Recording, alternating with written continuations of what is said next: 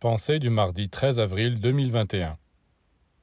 Un maître est comme un père ou une mère qui vous éduque.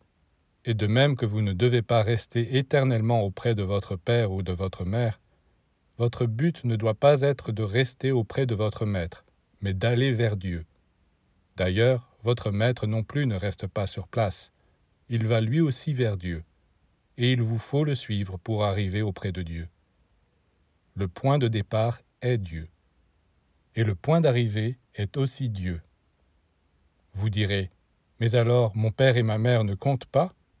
Ils ont été comme des entrepreneurs, ils vous ont fabriqué votre corps, votre maison, une cabane ou un temple, cela dépend. Mais je veux qu'ils soient avec moi. Eh bien, entraînez-les dans votre course. Mais s'ils ne veulent pas vous suivre, vous ne devez pas rester auprès d'eux, c'est-à-dire à leur niveau. C'est pourquoi Jésus disait, tu quitteras ton père et ta mère, et tu me suivras.